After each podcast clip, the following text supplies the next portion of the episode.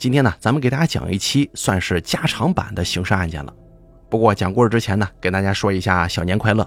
今天是腊月二十三，小年。不过可能南方的朋友是腊月二十四过小年啊，不过也不重要了。祝大家小年快乐。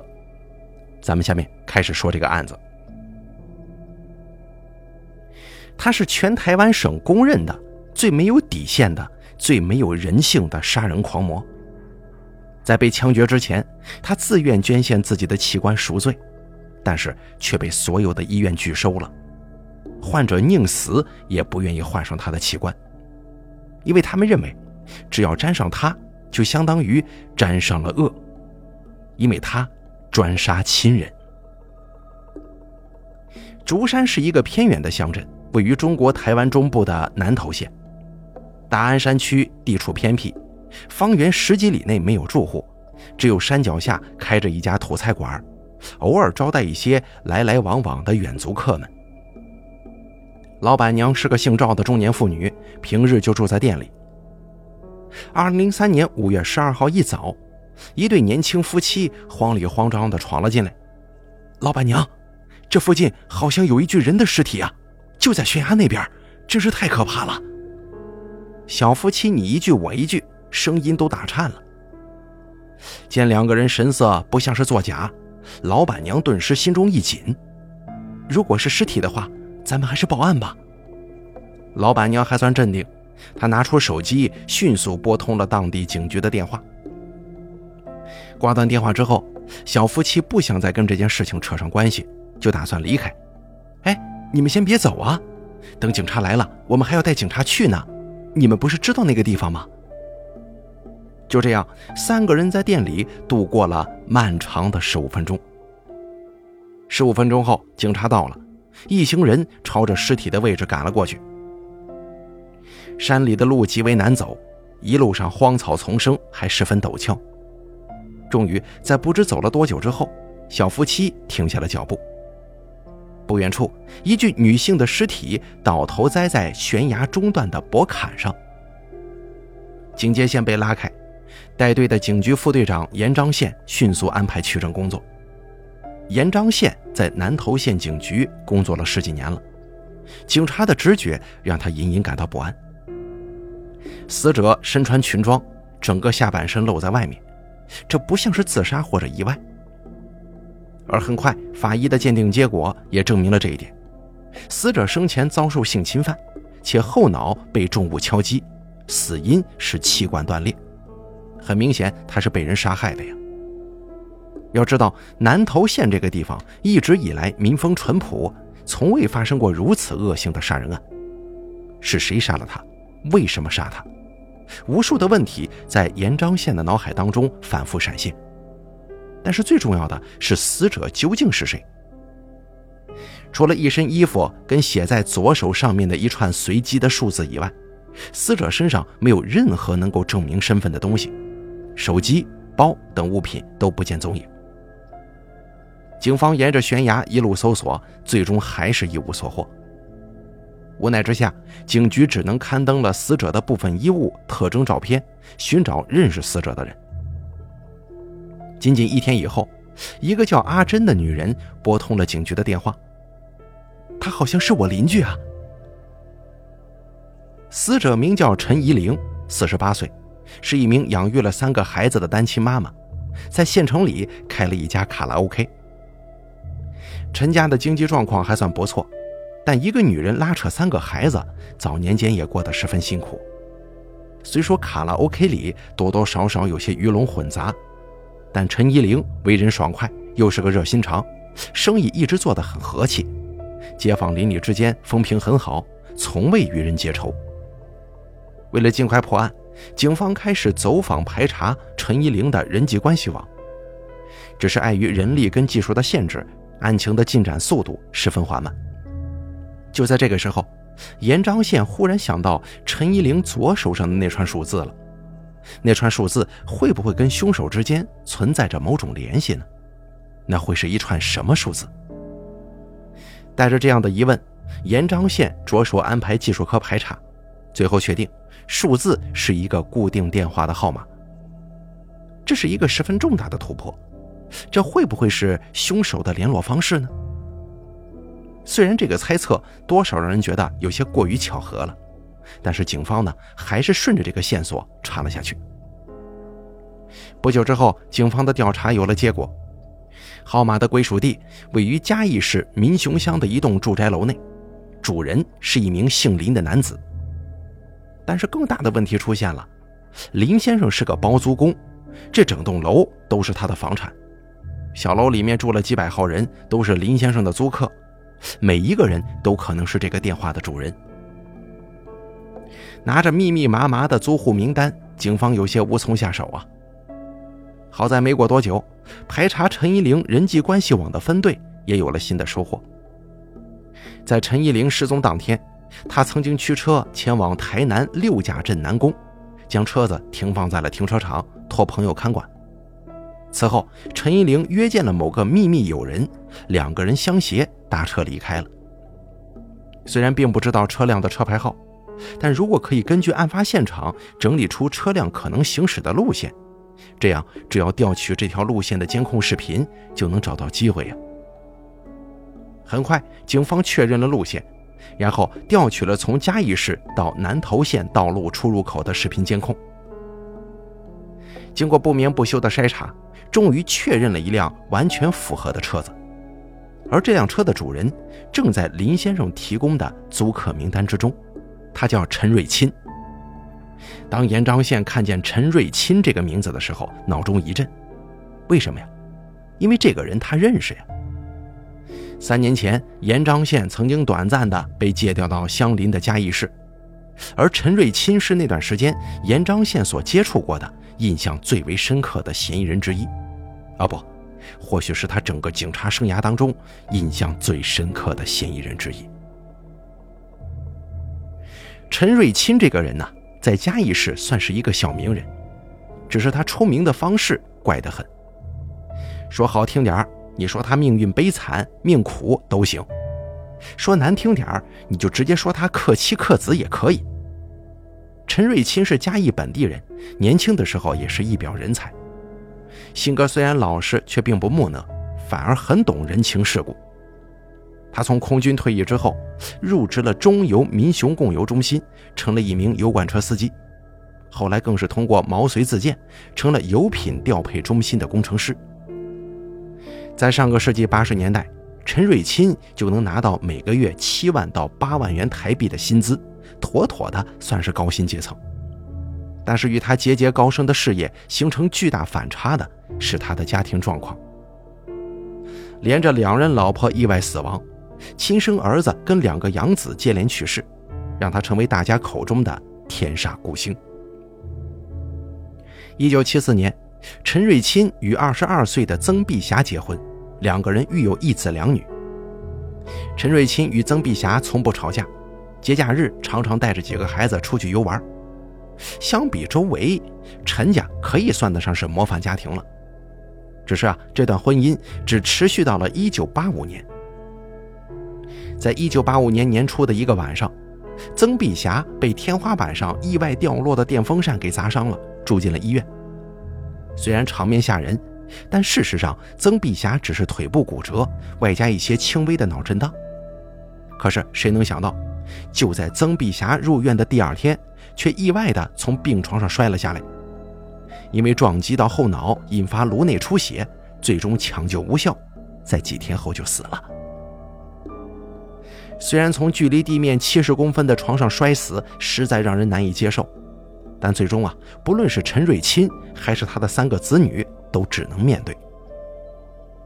曾碧霞死了之后，陈瑞钦从保险公司手中拿到了二百三十五万元新台币的理赔金。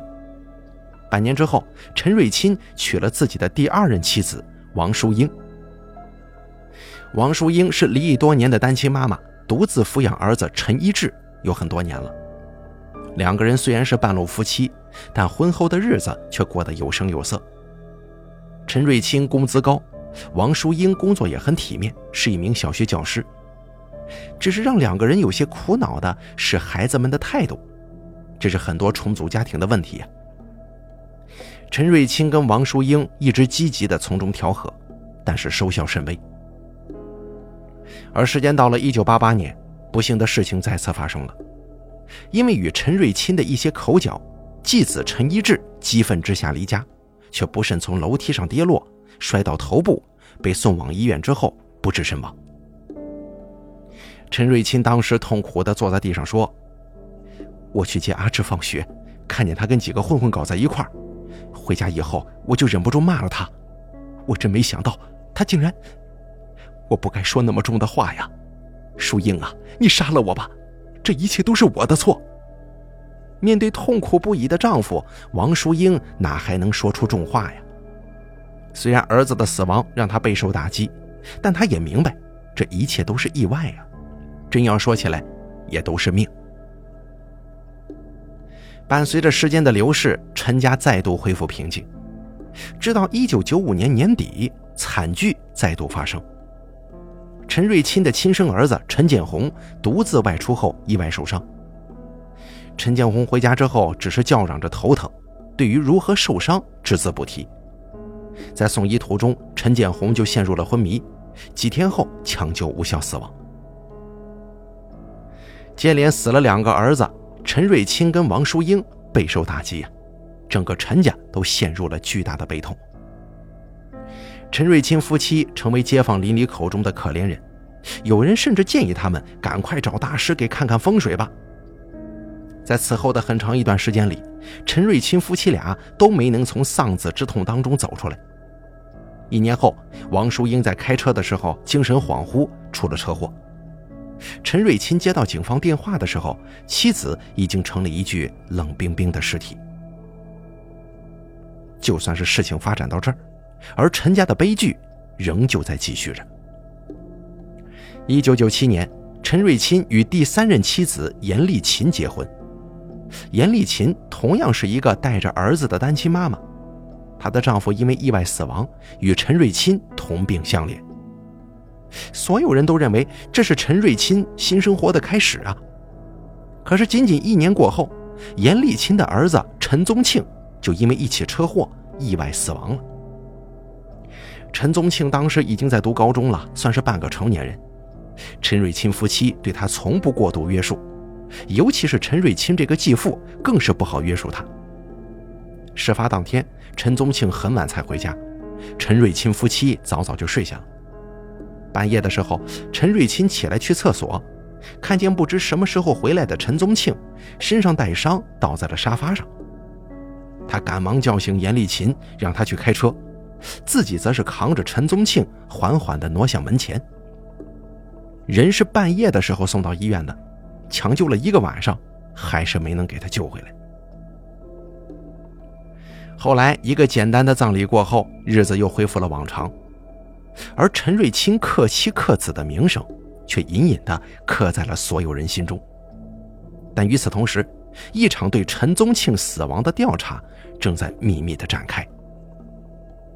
最开始察觉到异常的是一名保险公司的保险员，在陈宗庆死亡之后，他调阅了投保记录，投保人是陈瑞钦，被保人是陈宗庆，投保时间是陈宗庆死亡前的三个月。而陈宗庆的死亡原因写的是，因为骑摩托车出现意外事故，受伤后独自回家，延误了治疗时间，意外身亡。被保人发生事故之后，第一时间没报警，反而是独自回家吗？这不对吧？这让保险员产生了一种十分怪异的感觉。为了确认这起意外事故，他找上了陈瑞钦，问到了意外发生的具体地点，但是事故地点却没有监控。保险员几次查看，也并没有从事故发生地点发现任何关于车祸的痕迹。可当他再次找到陈瑞钦询问的时候，陈瑞钦却改口说自己并不知道确切的事故位置。当时继子是处于昏迷状态之下的，并没有明确告诉他呀。这事儿就太奇怪了。出于保险人的直觉，保险员调阅了陈宗庆所有的保险记录，他惊讶地发现。陈瑞钦竟然在五家不同的保险公司为陈宗庆购买了保险，总金额高达千万呢。伴随着对陈瑞钦的调查越来越深，怀疑也变得越来越重。保险员不敢迟疑，迅速把自己查到的情况上报给领导。紧接着，他们继续挖下去，发觉陈瑞钦意外死亡的两任老婆、三个儿子的身上，竟然有着一个骇人的共同点呢，那就是他们都购买了意外死亡保险，而投保人正是陈瑞钦。保险公司忽然意识到，陈瑞钦可能并不是所谓的天煞孤星，而是一起连环杀人骗保案的元凶啊！于是他们迅速报警。并且郑重地把事件上报给了立法委员会，而延章县就是在这段时间里见到了陈瑞钦。当时面对警方的询问，陈瑞钦始终保持平静。你的两任妻子、三个儿子都是死于头部撞击呀。陈瑞钦说：“这只是巧合。”那好，陈瑞钦，我问你，你是信佛的对吗？是啊。那信佛的人讲究为死者超度，怎么你的妻儿死了，都是上午拿了死亡证明，下午就送去火葬场呢？我只是不想给自己徒增伤感。那保险金呢？你给他们每个人都投了保险是吗？买保险很正常吧？我家里人总是出意外，买保险才有一些保障嘛。你看，陈瑞钦的回答听起来十分的规范。因为缺少证据，即便警方几乎已经认定了陈瑞钦就是杀妻儿骗保的凶手，但是也并没有实质性的证据能够证明这一点。就在延章县为此苦恼，不断寻找突破方法的时候，一则陈瑞钦杀妻杀子只为骗保的新闻登上了各大报纸的头版头条，而正是这份报道彻底打乱了警方的节奏。在警方还没有反应过来的时候，陈瑞钦率先联络了媒体，接受了采访。他在采访当中声泪俱下，痛斥警局和立法委员会。陈瑞钦在媒体上诉说起了自己的冤屈。他说：“面对这样无端的指控，真的很影响我的生活和名誉。警方和政府部门讲这种话，真的很不负责任。如果他们的家里死了那么多人，还要被怀疑，他们是什么样的感想啊？谁不想有个孩子继承香火呢？”我以后过世了，连个送终的人都没有，还说是我杀了自己的孩子，这太不公平了。我已经都那么惨了，竟然还要遭受这样的对待吗？如果最后证明不是我，警方跟立法委员会要如何弥补对我造成的伤害呀？一篇篇采访被报道出来，这件事件迅速引发了全台湾省民众的热议。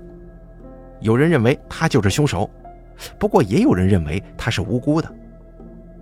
有记者联络到了陈瑞钦的朋友和同事，他们当中有的人坦言，陈瑞钦妻儿接连死亡确实令人心生疑惑，但也有人认为，陈瑞钦这个人平常为人老实，工作体面，薪水又高，他不像是那种为了钱做出这种事情的人呢。包括陈瑞钦的第三任妻子严丽琴，也坚定地站在丈夫的这一方。紧接着，陈瑞钦再次接受了采访。这次他的矛头瞄准了提出这件事情的保险公司。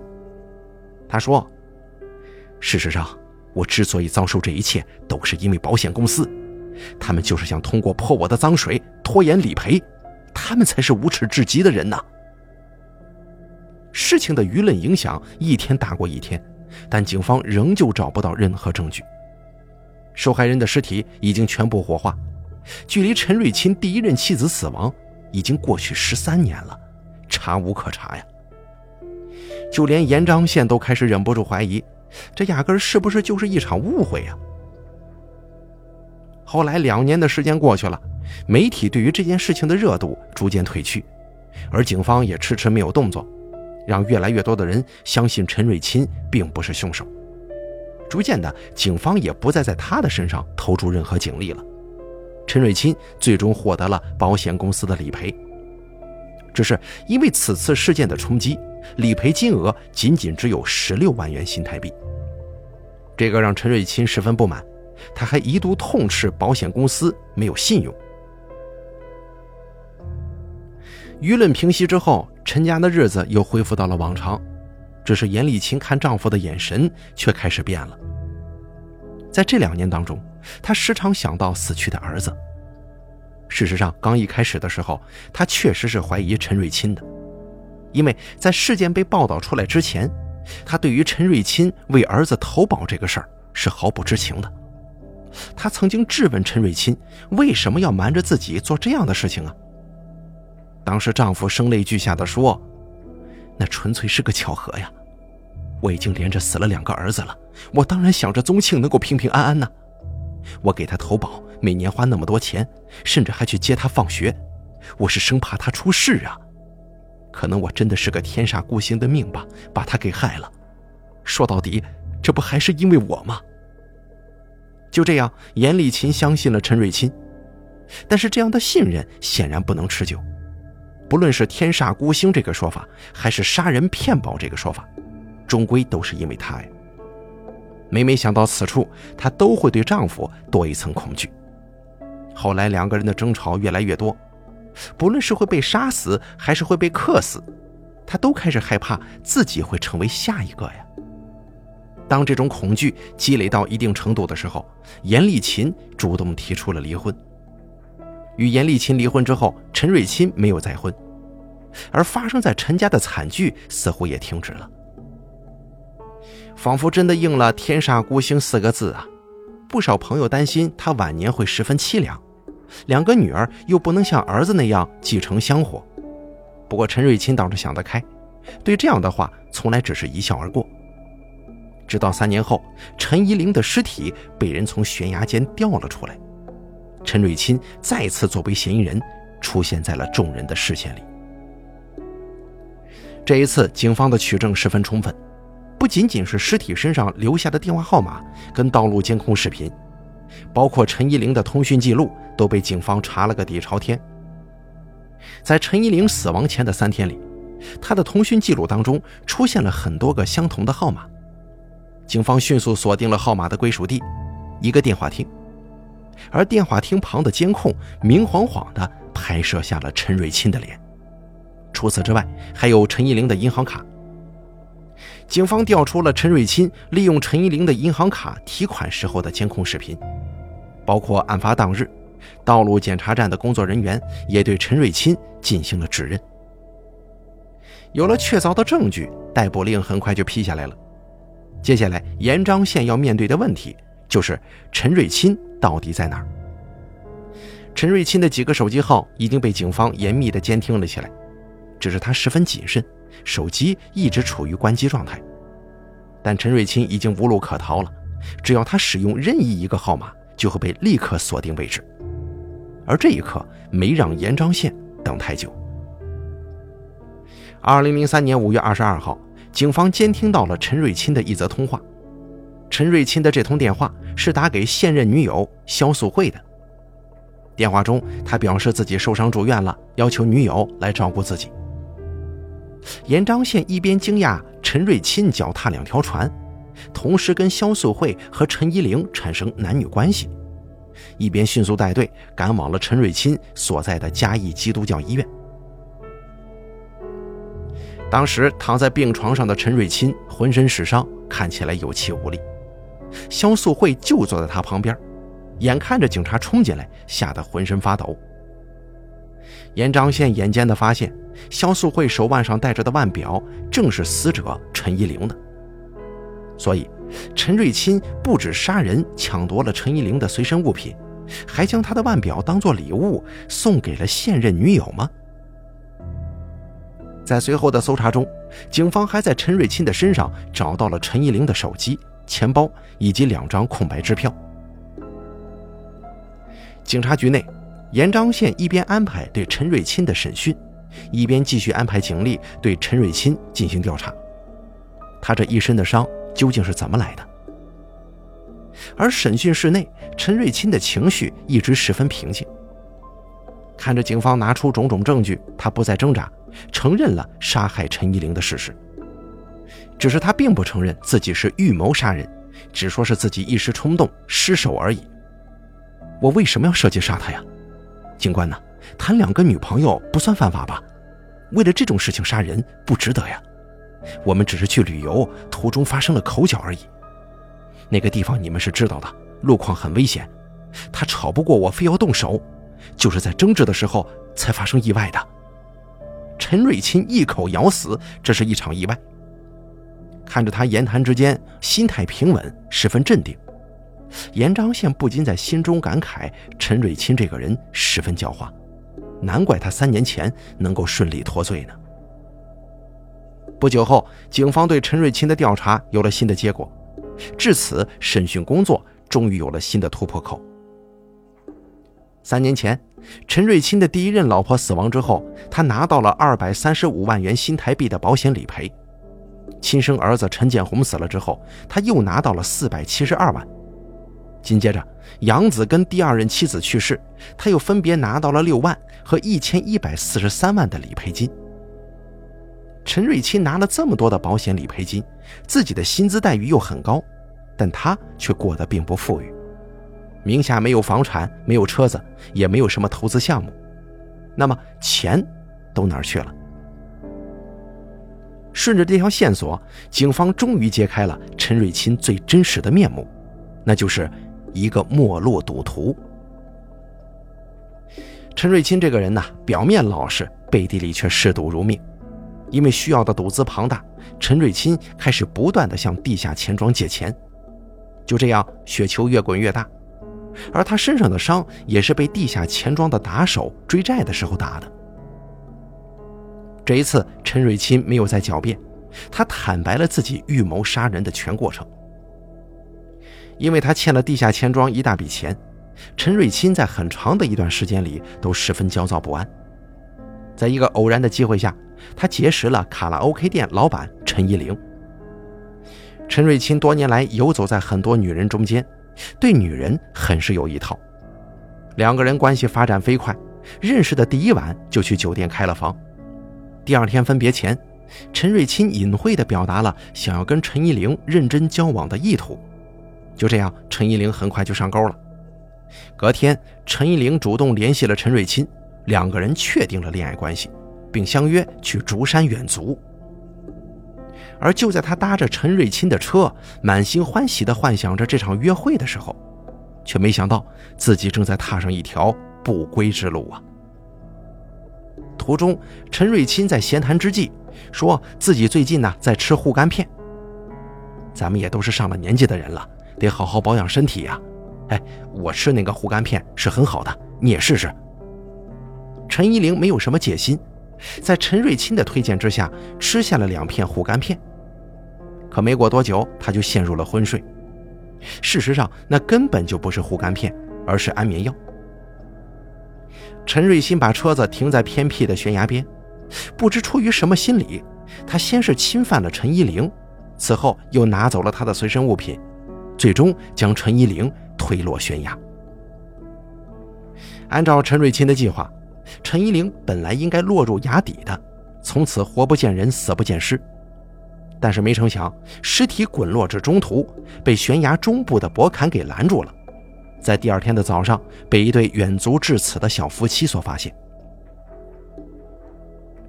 虽然陈瑞钦对杀害陈一玲供认不讳，但严章宪对此却并不满意。他此刻非常确定，陈一玲绝对不是陈瑞钦杀害的第一个人。憋着一股劲儿，严章宪发誓要借此机会让陈瑞钦坦白自己所有的罪行。杀妻杀子，即便是不学无术的混混和恶贯满盈的黑道，也会对这种人吐口水的。这样血淋淋的真相，没有道理被无端淹没。严章宪拿来了封存的档案，但是面对两任妻子跟三个儿子的尸体的照片的时候。陈瑞钦却比严章宪想象的还要更加平静和冷漠。不论警方如何诱导，他都坚决不承认杀人骗保的事一连几天下来，负责审讯的警察们都熬得面色如土，可是陈瑞钦却依旧油盐不进。严章宪意识到这样不是办法呀，他们必须找到能够突破陈瑞钦心理防线的关键点。随后，警方针对陈瑞钦生活的各个方面展开了更加细致的调查。严章宪并不相信陈瑞钦这个人身上毫无弱点，因为是个人就会有软肋呀。没错，这一切也正如严章宪所想。原来呀，在陈瑞钦杀害陈一玲的半个月前，他曾经带着女朋友肖素慧以及他的弟弟去到了台南六甲镇南宫。而在这所庙宇当中，陈瑞钦故意避开了肖素慧，找到了镇南宫的总干事，请求对方为自己算算紫微斗星。总干事没有拒绝，要了陈瑞钦的生辰八字。可是这一算，却让两个人都面色大变呢。钱都花在刀上面，行求假印，财与求仇，妻离子散，死路一条。见到这样的命格，总干事想要快点打发了陈瑞钦，但是陈瑞钦却表现得十分谦逊，开口闭口都是大师，言语之间透露出想要留宿的意图。因为陈瑞钦的态度太过诚恳。总干事最终答应了他的请求。就这样，陈瑞钦在镇南宫一住就是半个月。他将佛像摆满了房间，还在神龛上供奉了祖宗牌位。此后，又在身上跟车子里放了很多的符咒和铜钱。这几年呢，陈瑞清感觉自己的人生越发走下坡路了，所以他虔诚地祭拜祖宗，严防死人来找他的晦气。甚至想办法住进了镇南宫。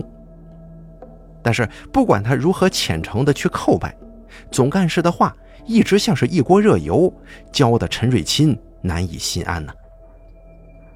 而后来呢，也像总干事算的那样，他很快就因为杀害陈一玲而被捕入狱。延章县与镇南宫的总干事深聊之后，意识到陈瑞钦对于杀妻杀子并非无动于衷。除了非要住进镇南宫之外，那块先祖牌位，陈瑞钦更是走到哪里就带到哪里。那么，这个会不会成为一个突破口呢？陈瑞钦再次走进审讯室，而这回啊，审讯室里摆放上了陈家的先祖牌位，还有陈瑞钦常用的符咒。延章县先发制人，把牌位递给了陈瑞钦，说道：“陈瑞钦呢？”今天咱们不聊案子了，聊聊这些东西吧。我看你也算是一个很虔诚的人，你平日里祭拜祖先，都说些什么呢？哦，对我忘了，既然是先祖，不用你说，也应该对你的事情了如指掌吧？不知道你们陈家的祖宗们有没有托梦给你呀？还有这些符咒和铜钱，我原本以为你并不在意，现在看来也是怕极了故人再见，对吗？整整一个晚上，陈瑞钦从面无表情到开始有些慌乱，直到延章县提起了陈瑞钦的两个女儿。你如果老实交代，我发誓会派人护住你的两个女儿。你要知道，如果没有警方的话，媒体是一定会找上他们的。你有想过他们的后果吗？啊，他们难道不要做人了吗？你们陈家的先祖正看着呢，你已经杀了自己的亲生儿子，还要让两个女儿。成为过街老鼠吗？直到天蒙蒙亮的时候，陈瑞钦终于受不了了，眼泪大颗大颗的往下掉。别，别去打扰他们，我认罪。只要你们答应把我家祖先的牌位安置好，并且让我见见我的女儿，我就认罪。在陈瑞钦认罪之后，警方带着他回到了各个案发的第一现场，对所有杀人过程进行复原模拟。并全程拍摄。每到一个地方，载着陈瑞钦的警车就会被周围的居民包围一次，人们斥骂着陈瑞钦，情绪激动的人甚至会动手推搡。陈瑞钦低着头，整个人苍老了不少啊。他也不反抗，只是按照延章县的要求，一步又一步的复原杀人过程。陈瑞钦的第一任妻子曾碧霞确实不是他计划杀害的。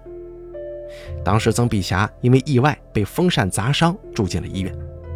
案发当天，他在病床前跟妻子产生口角，激动之下抓住了曾碧霞的头，用力撞向了墙。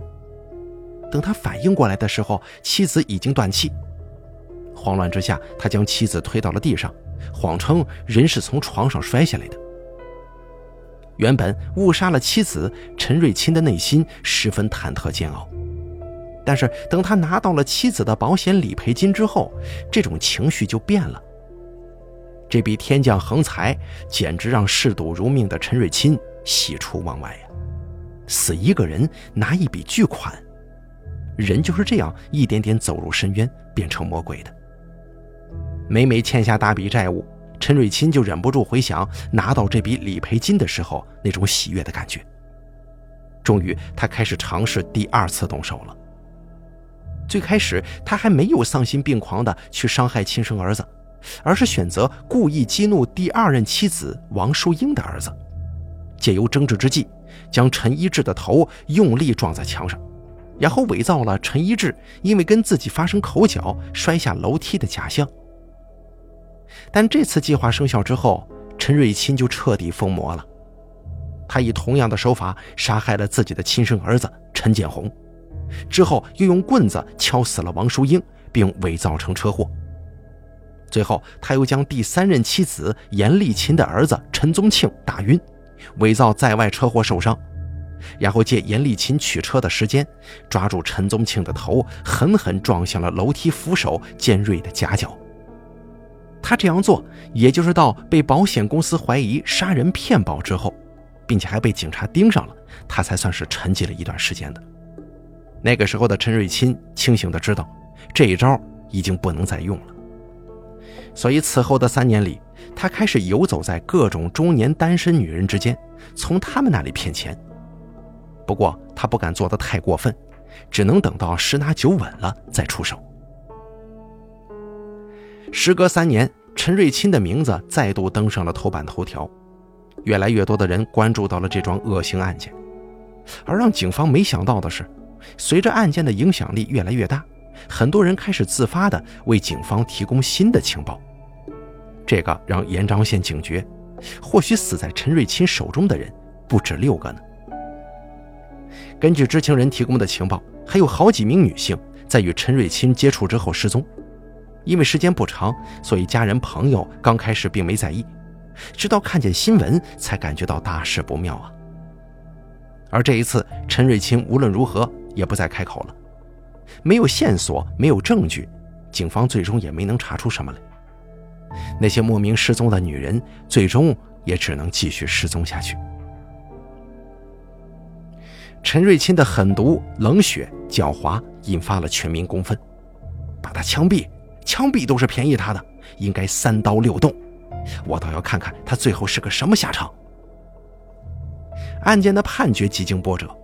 虽然一审中陈瑞钦被判五个死刑，一个无期徒刑，到了二审却因为杀妻儿骗保属于自首减刑，改判有期徒刑二十年。